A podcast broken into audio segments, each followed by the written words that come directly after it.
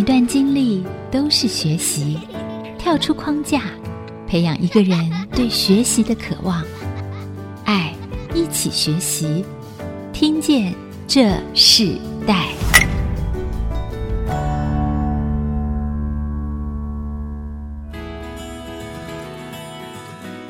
各位听众朋友，大家好，欢迎收听《听见这时代》，我是主持人郭兰玉。今天在《听见这时代》的节目里头，我们跟大家分享的是世代学习关键字。我们谈到九零后人才自我认同与价值。其实这世代代表的定义是什么？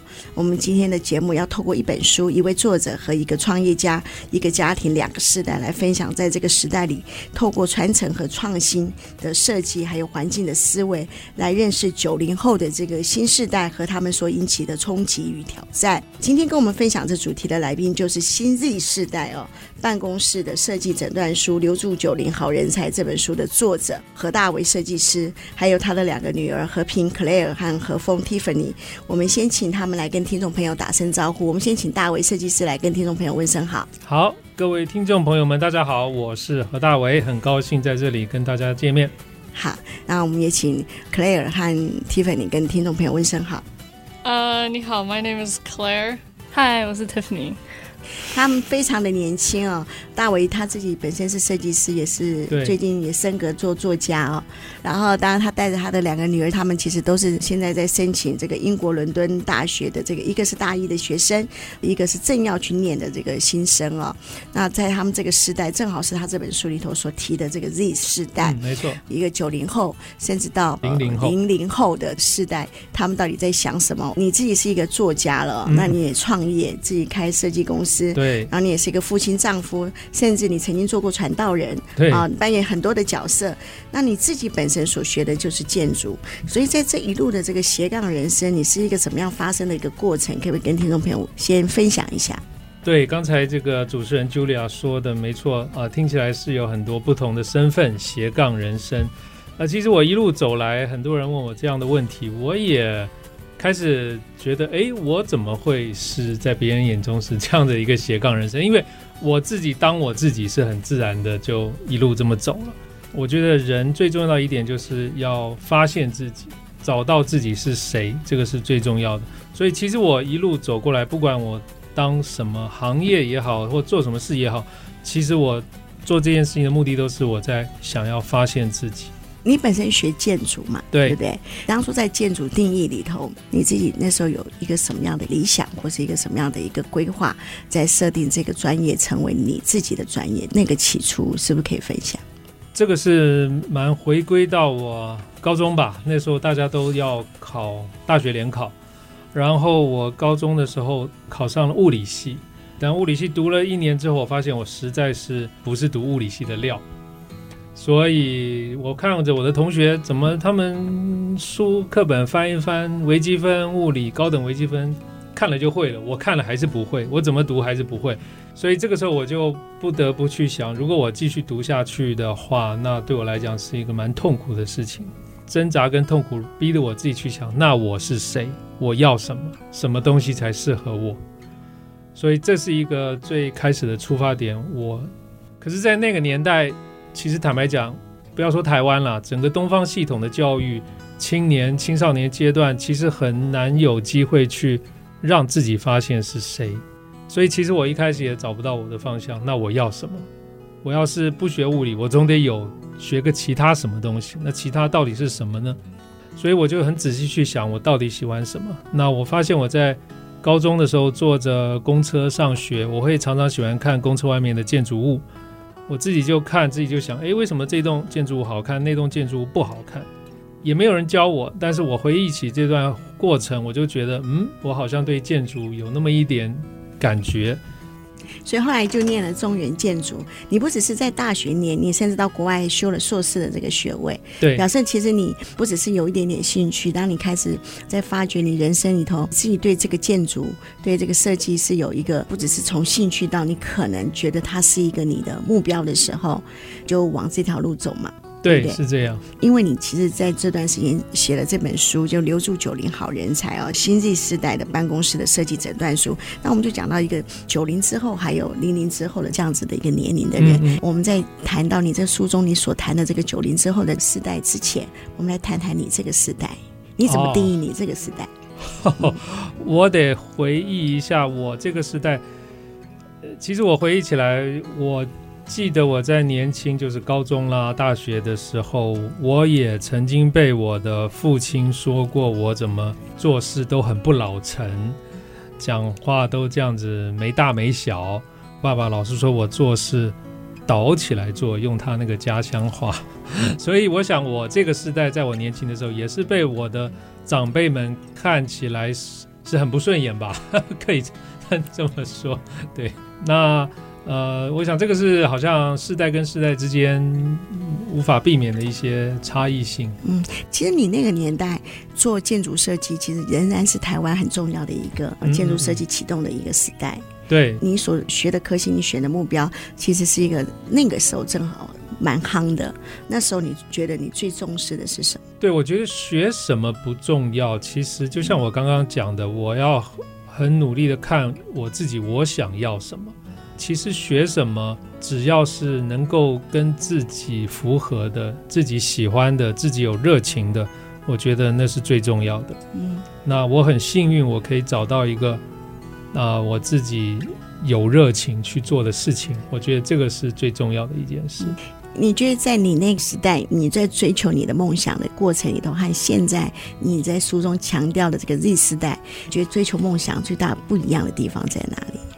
我觉得现在这个这个世代九零或零零后，他们比我们幸运很多了，因为毕竟现在社会也比较多元了，发展也比较多面向，然后父母的观念也比较开放了，所以他们不会认为升学或考上一个大学是他们唯一的方向。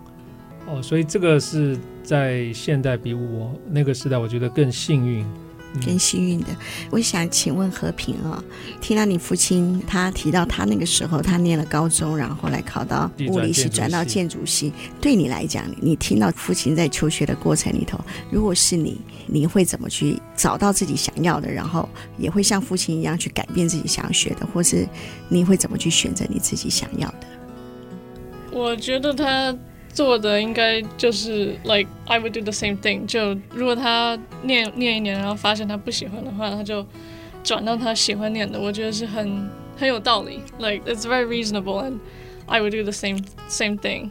And 我爸爸可能是到大学的时候才发现他对建筑是有这样的 interest。但 thankfully 我是到高中左右我就知道我自己很喜欢念电影。然后我就决定，我想，you know, go into 呃、uh, film。所以，I can't speak for the behalf of my dad。但因为我是已经很确定我知道要念什么，所以我就，反正我是一条路都是念电影，就这样。呀，yeah, 是。所以，哎，大伟，你知道你的孩子比你更早知道。所以我说这个时代比我更幸运，他在高中就找到自己方向，这是更好了。所以，我我觉得其实你上一代对你的影响是很深的。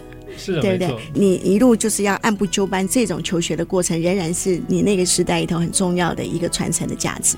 对对对，对，但是我发现我的父亲，他就是当然希望我们考上大学，可是至于我们要学什么，他倒是没有阻止，他倒是对我们很自由。我想这一点也多少反映在我身上。对呀好，我们先休息一下。我们在下一段部分，我们继续跟大家来分享，在认识这时代九零后人才自我认同与价值的这个时代关键字的这个主题。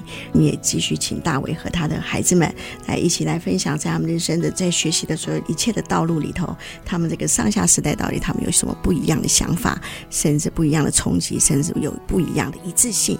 在下一段部分，继续跟听众朋友一起聆听，在这时代里头不一样的声音。我们稍后回来。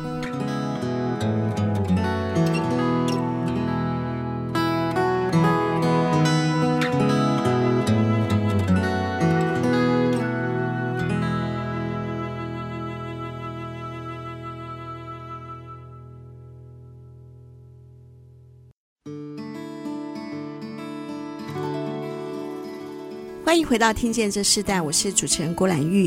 今天在《听见这世代》节目里头，我们现场邀请到来宾是担任大为建筑设计公司的负责人何大为。那他本身最近也出了一本书，叫做《新 Z 世代办公室的设计诊断书》，还有《留住九零好人才》。其实这本书的书名真的很长，中观它就是讲了九零和零零后的世代思维哦。我想应该是建筑师，他们可能对这种定义和名词，他们通常都会有。有一个非常严格的一个，对对对，对不对？严格的标定。在我们的现场还有大卫他自己的孩子在念英国伦敦艺术大学的大一学生和平 Claire，还有伦敦艺术大学的新生正要去念大学的何峰 Tiffany，他们来到我们现场。那其实父亲是设计师，对你们有什么样的影响吗？我们先请和平来跟我们听众朋友分享一下。我觉得，因为我爸爸是比较。艺术方面的一个工作，呃，所以他有 reflect 到他 character。我觉得，在尤其是在亚洲，通常比较多的父亲的工作可能都是比较 common 的工作，像医生啊，或律师，或者是 businessman 这样。嗯，我爸爸他是就像刚才说，他念了一年物理，然后后来因为不喜欢，然后转了。是他因为有这样的比较 freedom of choice，我觉得会让他对我们也比较。开放一点，不会像比较 traditional 的 Asian parents，就是会说哦，你一定大学要念当医生啊，或者以后大学要念要要当 like 律师这样的，就要求比较高，所以他会对我们来。比较开放一点，然后比较尊重我们的选择。那你主要是念艺术嘛，对不对？你说在高中的时候你就知道自己要念这个科系了，你是怎么开始发掘你自己这个兴趣，然后做了一个这样的一个决定进入这个领域？因为我在高中来九年级或十年级的时候很不喜欢上学，然后我就觉得上得很不开心，然后我就觉得很不高兴，这样，所以我就去。I found like an outlet，然后那个 outlet 就是电影，然后我就是 with film，我让我自己比较高兴一点，比较开心一点，因为我是跟着电影而让我比较 open 一点吧，Yeah，嗯呀，yeah. 所以你其实学的是电影制作，电影相关性的科系，对不对？呃，对，film practice。那你你自己念这个科系的时候，你在这个过程中，你怎么发现你自己的独特性？你觉得你自己拥有一个最大的，如果在艺术领域里头最大的独特性，你有想过这个问题？因为我后来我开始就看电影就看喜欢的嘛，所以我想自己试试看做，就做一些很比较 amateur 的这样的。然后我就发现我，尤其是 if like if I'm doing something I'm really passionate about 或一个 something I really care about，我会去做这个东西，把它做到完整或完美。And I like I'll hardly take a break or anything，所以我就是很，I'll be very very driven to finish whatever I'm doing。但 It has to be something I'm very interested in。如果是我不喜欢的一个东西，像什么数学或者作业的话，我就会做的比较邋遢一点。但如果是喜欢的东西，像我剪一个片段，我会。我可能上厕所，或者是该吃饭的时候，我就会可能忘掉，然后继续做我要做的东西。嗯，所以其实你就正中你父亲他在书中讲的九零和零零世代的个性啊特质，对不对？所以你是从你女儿身上，然后发现 成为你这个书的一个很重要的一个创意来源嘛？很重要的一部分，因为毕竟我跟零零后的女儿生活了二十年，每天朝夕相处，所以也给我提供很多的灵感。就对你们来讲，这个引发你们的兴趣其实是最重要的。嗯，然后你有想过你现在念的跟你未来的工作有什么样相关性？你现在在这个年龄，你有去思考吗？我是刚开始上大学，所以我觉得现在还有三年。我觉得 there's a saying like God laughs while you make plans，就是可能有一些人就是很喜欢把他们的生命就是 plan 到 to the last minute，但可能 you know。生命就是一个很 unpredictable 的一个东西，可能中间会发生 like stuff that you can't foresee，就像这个 COVID-19，没有人会知道这个会突然突出现，然后现在全世界都被影响了。所以我觉得，如果要开始想我以后三年的工作的话，我觉得是有一点不太可能的东西。就如果我想 plan 的话，我觉得是不太可能的，因为它就太 there's three years，所以我觉得到时候。在想。嗯，其实你自己的生命想法就是上帝带领你，然后你自己也看到很多的变化。刚刚其实讲的很好，其实电影里头就是常常会经历那个不可能的，对不对？嗯、电影里头常常就会经历你在现实生活中不可想象的学习，然后你遇到了全球性的新冠状的这个病毒，然后在这个过程中，它有给你什么样的改变吗？呃，我觉得我本人自己是没有，因为我比较 take after 我的爸爸，就是比较喜欢在家里，然后自己做自己的，比较自闭一点。然后我的妹妹 Tiffany 她就是比较 take after 我的妈妈，就是每天出去就每天几乎都是有事，然后很忙。因为这个 COVID-19 它的主要叫大家做就是 like social distancing 嘛，就是大家都待在家里，然后不要太靠近对方。因为我已经是平常很喜欢待在家里，然后做自己的事，或者是打游戏，或者是看电影，我就是对我没有太大的影响。然后 because it didn't affect me a lot，所以它也没有对我艺术上的 like 电影的这个方面影响太大。所以我觉得 not really not much has changed for me。嗯，那何峰呢？何峰正要去念书的时候，遇到这样的情形的时候，对你自己选择这个生活，你觉得给你什么样不一样的新的想法？嗯，觉得蛮 old 吧，就突然要，终于就是等了高中等了三年，然后终于等到要出去上大学，然后就突然蹦出一个 COVID-19，然后就是一个影响全世界的一个东西，然后就觉得就很倒霉，就为什么为什么是在我这一届，然后 COVID-19 就突然跑出来，因为我们之前我们 family 会谈嘛，就到底要不要出国，因为 COVID-19 就是这个风险蛮高的，而且。又在伦敦，那个每天的新案例，我们都会每天在那里观察，对吧？所以我觉得会不会影响我对艺术的选择？是不会了，对。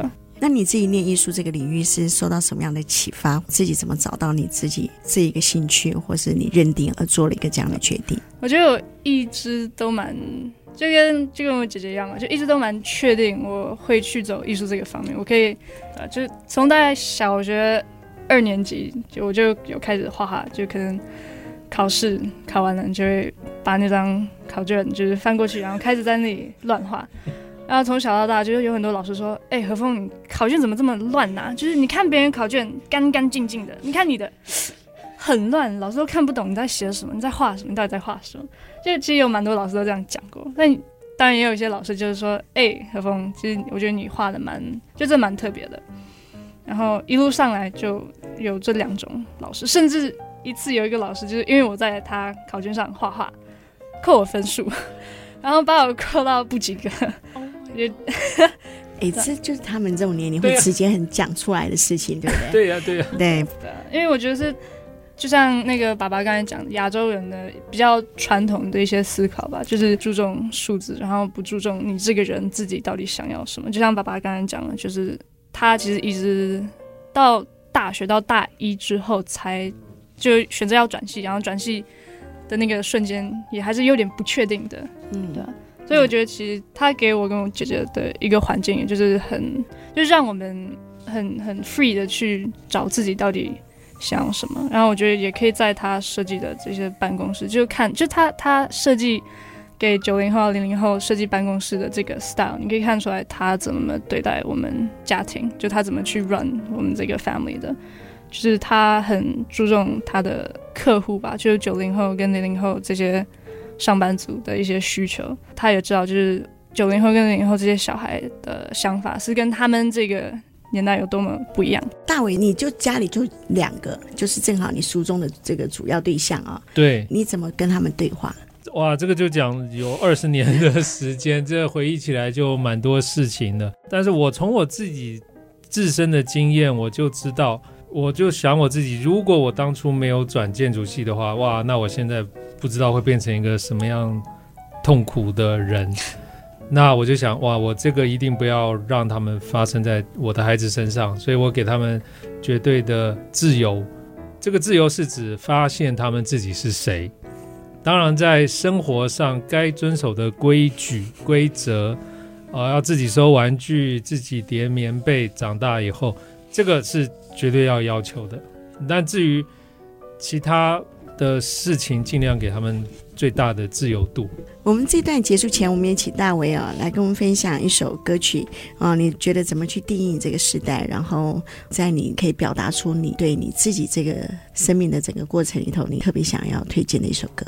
嗯，我想推荐 Adele 前几年很红的一首歌，叫做《Chasing Pavements》啊，这首歌是表达了她。一个女性想要追求自己的爱情，虽然受到一些伤害，不过她最后还是勇敢的面对自己，追求属于自己的爱情。所以我想这是很符合现代年轻人的想法。好，那我们就先听这首歌，我们稍后回来。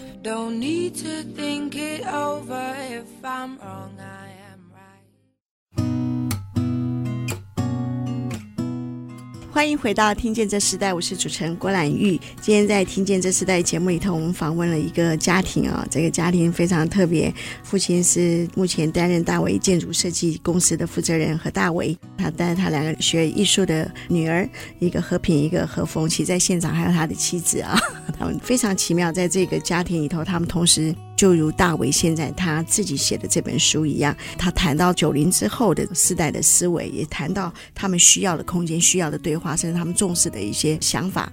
在这样的一个过程中，应该大为你自己在你的本身的工作里头，你就遇到这样子的年龄的人，对不对？对，对，很多，甚至你的客户也开始挑战你。自己在台湾、北京这两岸，你你都有。公司嘛都有，客户，所以我们可以不谈谈，就是说当初你写这本书是从你的一个 business 正好遇到了这些事情，让你有一个这样的想法，还是你看到在这个时代里头即将会发生的什么样的一个事情，让你从设计师成为作家？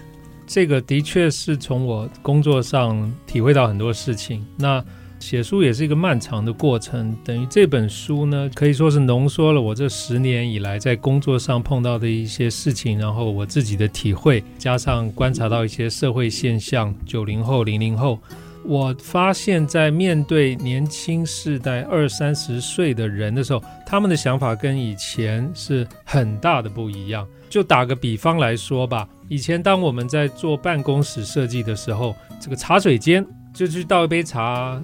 泡一杯茶、咖啡喝的这个地方，通常是在办公室的最边边角角啊，犄角旮旯这个角落的地方，最不显眼的地方，因为里面大家就是茶叶渣，有中午吃剩的便当盒啊，就是令人很不舒服，所以最好就丢在远远的地方。这是以前，但现在呢，碰到年轻人的办公室，他们却会说。把我茶水间弄大一点，我要舒服一点，我要能够在里面喝咖啡，我要在能够在里面放松。甚至有我还碰到一个企业的 CEO 很年轻，他说我要我的茶水间就放在大门口旁边，我要进来客人就看到我的员工多么的在工作当中 relax 放松。所以我发现哇，原来这个观念改变的很大，跟以前完全不一样了。所以慢慢慢慢接触越越来越多，就整理出来。这样子的一个经验，想要分享给大家，所以就形成了这本书。所以一个最大的差异，就是在九零后的世代，他们的思考方式，他们想要把他们最爱的显现出来，他们觉得最能够表现他自己的，可以愿意完全彰显到人的面前。对，是这样，是这样。你你自己从过去到现在的设计，甚至到未来的设计，这给你一个很大的改变。刚开始的这个转变过程中里头，你觉得你最大的挑战是什么？我觉得这个是相辅相成的，就是我们设计师会提供给业主、甲方啊一些想法、一些观念，他们会觉得哇，这样子的不错哦。同样的，企业的老板、业主、甲方，他们也会给我们一些想法，让我们设计师觉得哇，我都没想到诶，哇，原来你想法这么 open、这么开放，所以这是一个相互彼此激励的时间。那我觉得这是很好的，很需要去吸收。彼此养分的一个机会。你记在书中有提到三代，对不对？对。如果一个家族事业好，他们传承，他们可能三代都在这个空间里。那你自己在这样的一个过程中里头设计这样的环境里头，你觉得你常常看到的代沟是什么？那你也可以看到这个设计可以让世代的尊重和创意怎么同时发生在一个空间里呢？对，尤其是现代的世代跟以前老一代世代，他们譬如说老板可能还是这个。一九六零、一九七零年生的，然后中阶主管，一直到一九八零刚进来的这个年轻员工，就是一九九零以后生的人，这三代同样处在一个办公室里的时候，真的的确会有一些代沟，会有一些一些冲突。其实现在的社会已经是由下而上的一个改变的状态。那尤其在东方的社会，这是以前从来没有发生过的现象。这个特色呢，也除了在公司，在家庭也都是这样，父权最大。那一直到现在，我发现这居然不是这样嘞。领导会开始听下面年轻人的意见了，而且会想要去符合他们的需要，而照着他们的想法去做。所以我发现了这样的一个很大颠覆性的现象，就是由下而上。慢慢环境变成被年轻人的想法而改变了，所以我想这是我发现很不一样的一个地方。那我觉得这是好的。可以举一个实例吗？当我们在做办公室需求的时候，通常老板会客气性的问说：“哎，每一个员工都可以讲讲你们希望未来的办公室是什么样子啊？”所以每一个员工就会讲。那我甚至听到有的员工会说：“哎。”我希望我自己能有一个挂了我自己喜欢的小饰品的一个墙面。那还有一个呢，我会听到员工跟老板说：“这天气这么热，中午要午休，可不可以让我有一个安静午休的地方？”那我想啊，这个是什么要求？你是你是来上班还是来还是来玩的？怎么还可以要求有挂自己东西的玩具的地方跟午休的地方？结果没想到老板居然。都希望我能够达到他们的要求，在我的设计里面，所以我想这个让我警觉到，哇，原来是这个由下而上的改变就开始了。所以后来在办公桌底下，老板给每个人我设计了一个空间，是老板可以去买一个很小的折叠床，塞在他的桌子底下，所以当要午休的时候，他可以把折叠床全部打开，就躺平了。睡觉在他的桌子底下，啊，这个是以前就不能想象的事情。哇，这表示这个在上一代他们的接纳性也很强，对不对？他们看到了这个呃新的世代里头，他们想要的，他们需要的，但是他们其实他们在工作上面，我相信也是不一样的哦。你在你书中有提到，就是说在这个九零和零零的世代里头，他们会常常会要求对话、重视平等、讲求效率、勇于追梦啊。对，甚至他们可能国际观也影响他们的工作的环境。那我我想问一下和平哦，你自己。你觉得你如果你工作会如你父亲所说的，你会最强调哪一个部分？觉得应该是 like 自己的那个小 cubby，就是如果是 like 就很普通的那样九到五的工作，就大家都有一个小的一个这样方块 like 工作的地方。我觉得最主要的是，你那个工作的地方是舒服的，然后你可以自己 personalize，就像我爸爸刚才说，你可以挂自己的东西，挂自己的照片啊，或者是玩具。然后第二是那个网络要够快，因为网络如果很慢的话，是一个很很难受的一件事情。所以我觉得网络如果 like 可以够快的话，就是一个已经不错的一个工作环境了。是，所以网络对你是很重要，那个速度感啊、哦、是很重要。何峰呢？何峰，你你有看过父亲的书吗？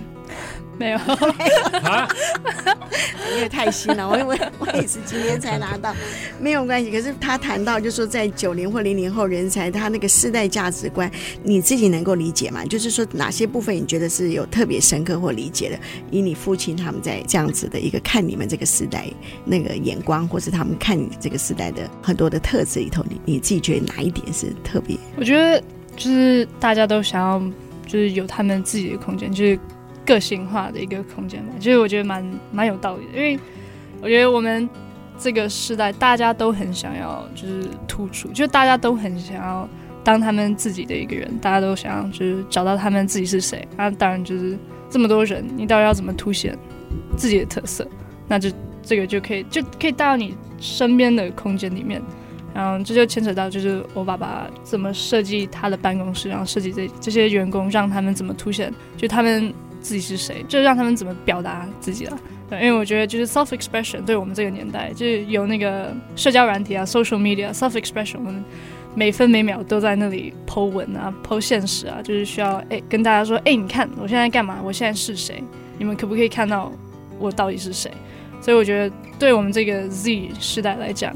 自我表达真的蛮重要的，对呀，是。那我们在这一段要结束的时候，请何峰来分享一首歌曲，来代表你这个时代，你推荐给听众朋友一起分享。呃，我觉得我会推荐 Billie Eilish 最新出的一首叫《My Future》，他这首歌里面就讲说，就是为什么大家都要叫我追求一个男生？为什么大家都要叫我追求一段爱情？然后他就说，我想追的就是我的未来，就是我爱上的就是我的未来。然后你们就不要管我，因为我正在努力追求我的未来。然后我觉得蛮鼓励我的吧。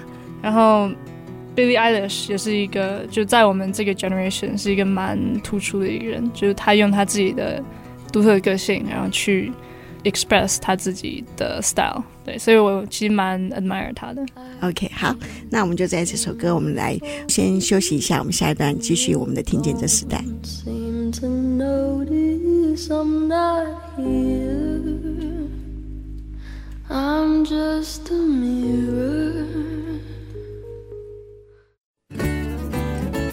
欢迎回到《听见这世代》，我是主持人郭兰玉。在这世代里头，其实每个人都想要认识自己。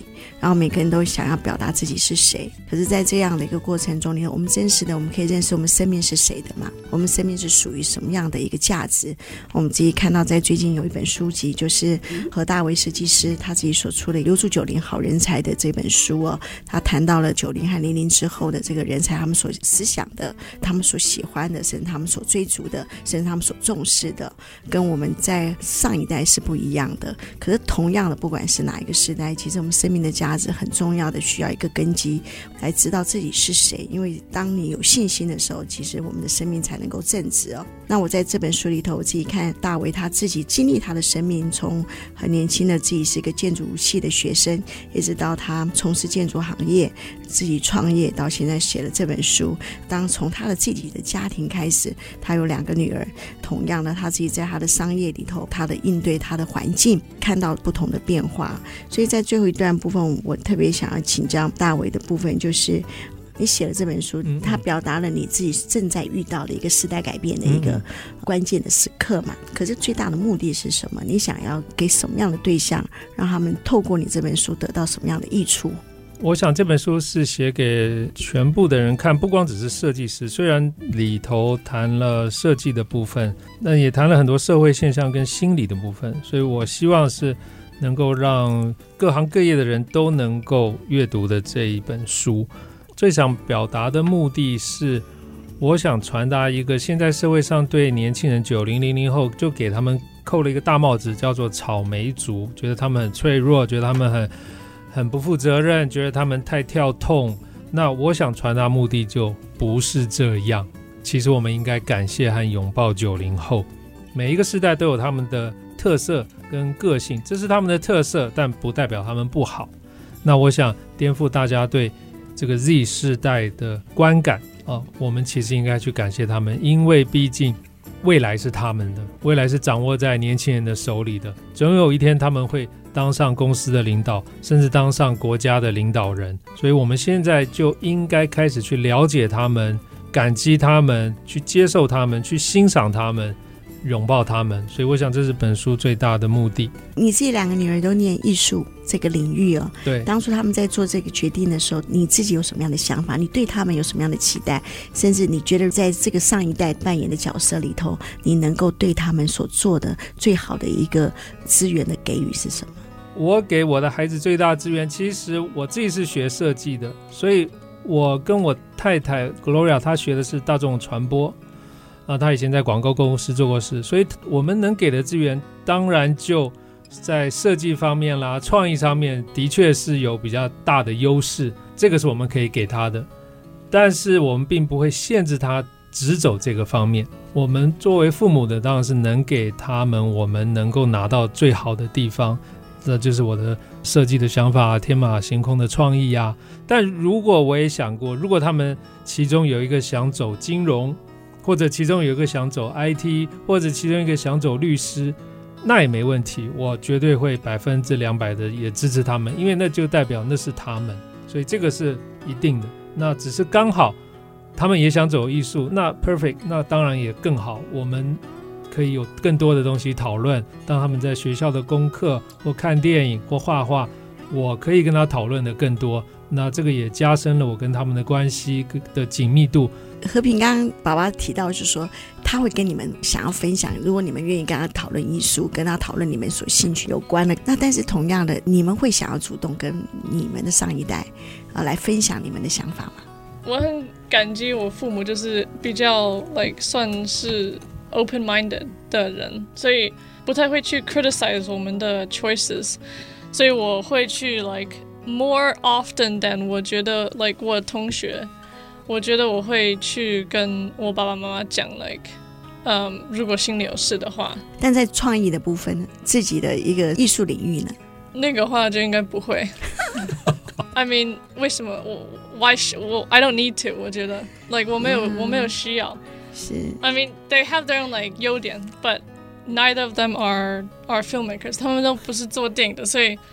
我去问他们东西，他们也可能应该回不了。在这样的一个过程中里头，其实你们对你们自己现在所要做的事情非常的重视，对不对？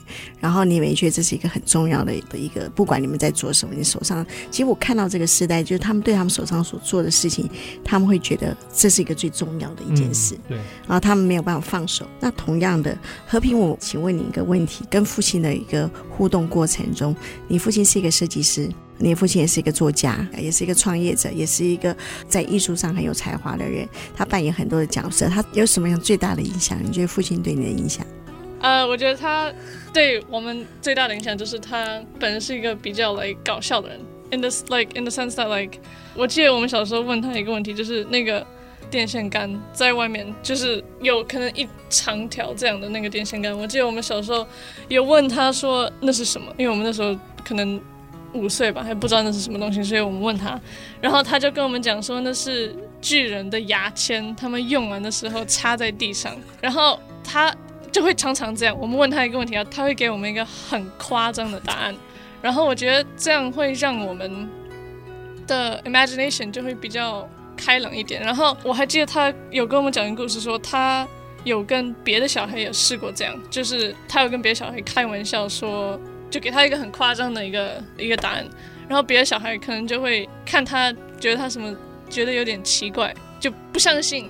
Why are you saying this？但他对我们讲的时候，我们会 we'll laugh and we'll think it's like hilarious。And I think that's like it's broadened our minds for for like imagination。然后 specifically because 我们都是艺术的方面，所以这样会更帮助我们去发达我们的。 ideas 呀，是，其实父亲带给你们很多的想象力哦，还有一个无限的空间。那我最后我想请教大伟的部分，就是你自己如果再有一个斜杠，你最想做什么？我我觉得如果再给我一次机会，我想做电影的导演。啊，这跟我女儿没有关系啊，这个想法在生他之前就有了，所以不，或许也有遗传给他吧，给我女儿。嗯，啊，电影的导演，因为我觉得电影是把人的梦想实现最实际的方法，就是你的幻想，你的什么，你可以写成文字，可以写成小说，你可以写成一个诗，可以画成一幅画，但是变成电影却是让人家觉得最真实，好像亲眼看到你的幻想的画面成真。那我觉得这是一个好像让 dreams come true 最直接的一个方法。嗯，是，我们也期待大伟这个身份，呃，在不久的未来也可以实现啊，或者他们可以父女联手啊，来制作一部 片子。哦、但看到和平笑了一下，不知道他愿不愿意跟你一起互打？哦、不会，他刚说不会。好，我们今天节目非常谢谢他们父女，他们三人一起来到我们这个节目现场。在节目最后，我们要请呃和平跟我们分享一首歌曲，你觉得这首歌对应的意义，然后也跟我们听众朋友说明一下。